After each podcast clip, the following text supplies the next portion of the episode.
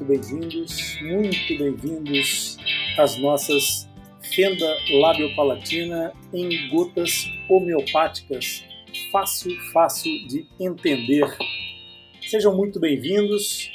Vamos aqui para mais uma live, vamos conversar um pouco mais sobre o nosso tema da fenda labiopalatina. Todas as semanas nós temos aqui um episódio novo comigo, Rony Fúrfuro, eu sou médico dentista, sou idealizador do portal Atlas Lipcast. Estou aqui para responder, para explicar, para comentar um facto, uma dúvida, qualquer, qualquer assunto sobre fenda lábio-palatina que tenha vontade de esclarecer e que queira aprender ou conhecer um pouco mais desse mundo.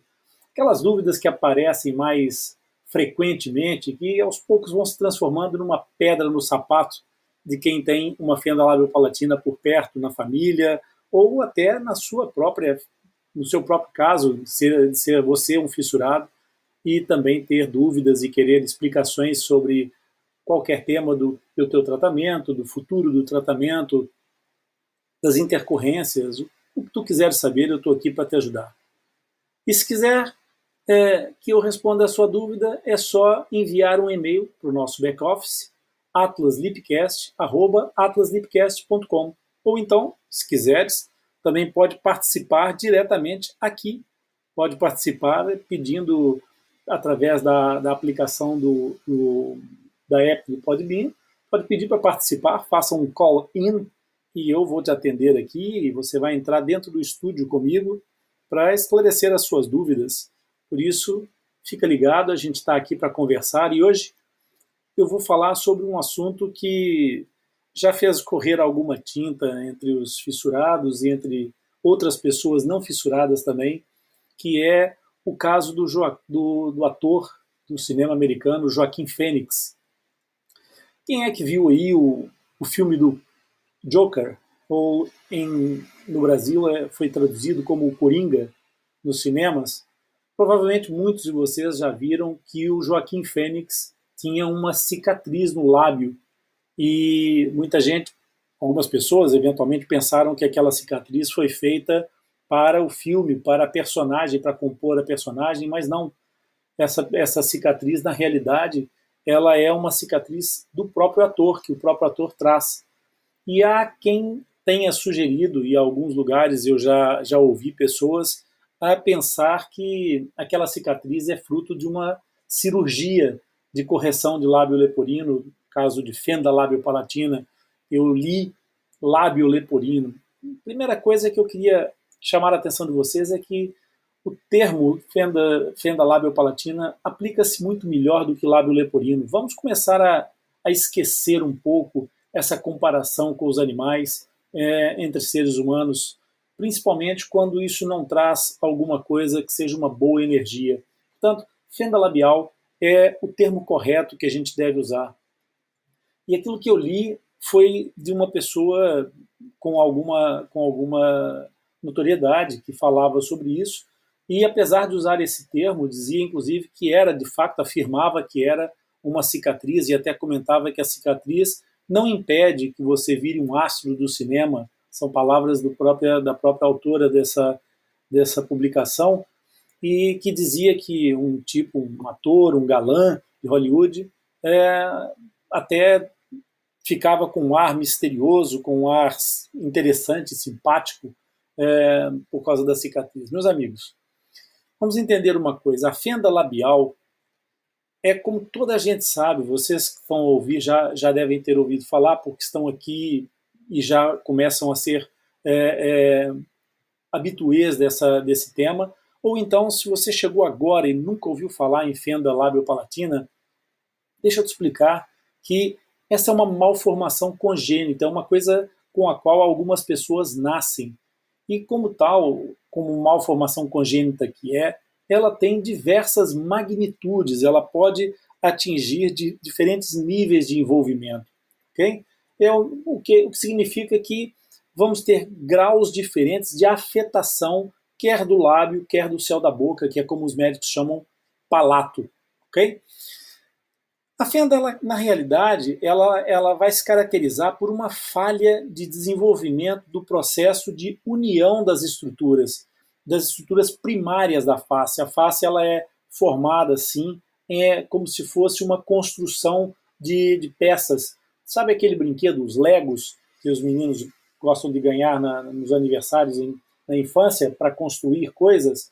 Pois é, a nossa face ela também é inicialmente uma série de blocos separados que num determinado momento ali da gestação, da embriogênese, começam a se aproximar umas partes das outras e quando elas se tocam, quando elas encostam uma nas outras, elas sofrem uma espécie de uma espécie de solda que vai unir essas partes para todos sempre.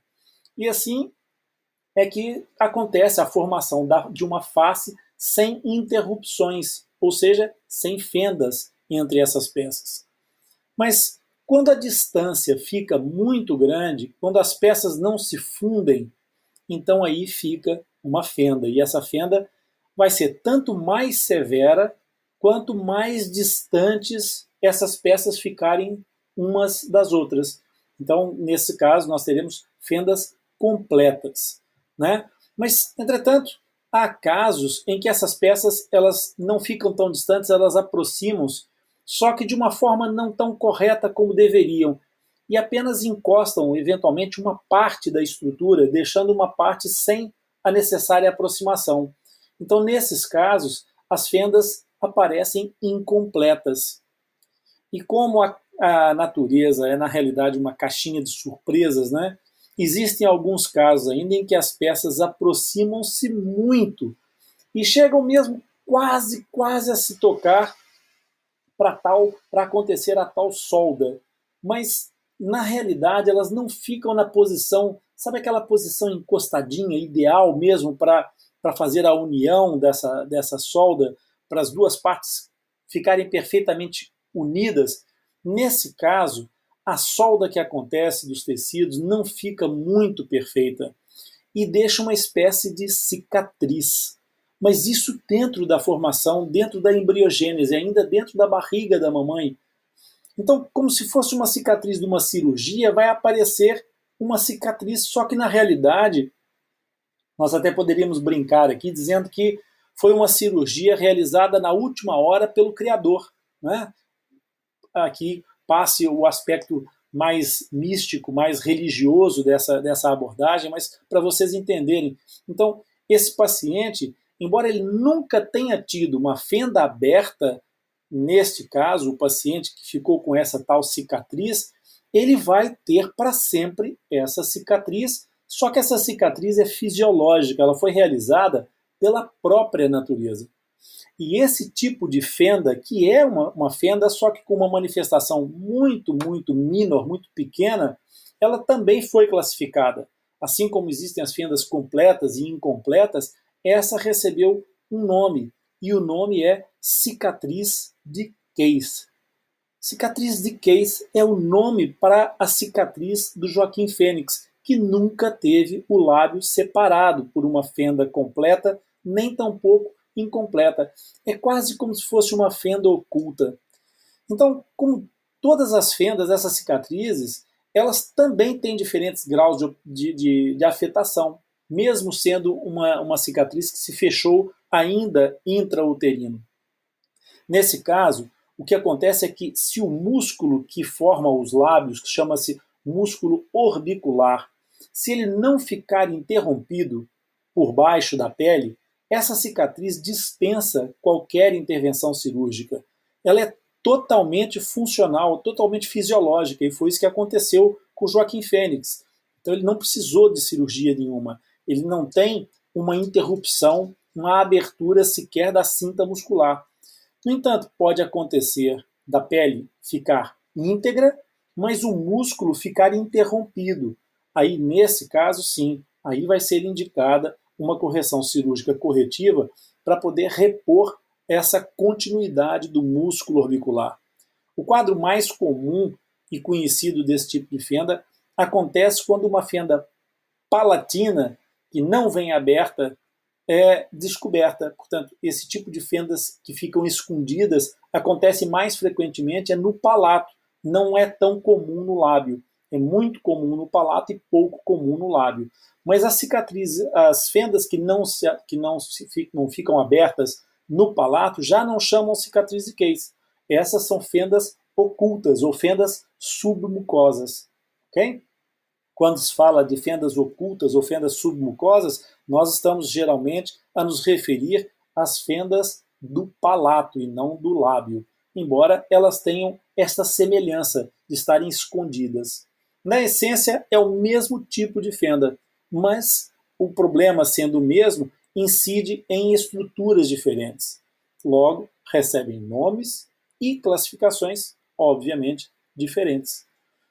E se alguém quiser saber mais, é só mandar as perguntas, fazer chegar a pergunta, a dúvida, ou a questão, ou o comentário à nossa mesa de trabalho. O Lip vai agarrar nisso tudo e vai trazer para nós. E o Tio Rony está aqui no portal, sempre à disponibilidade total para poder fazer com que vocês deem um passo adiante na compreensão desse tema da fenda labiopalatina.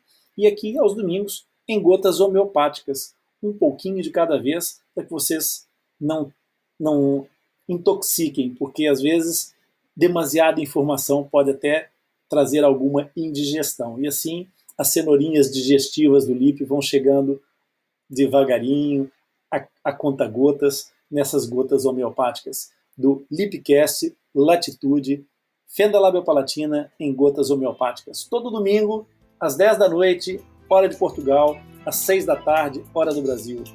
Bem-haja, a gente se vê no próximo domingo.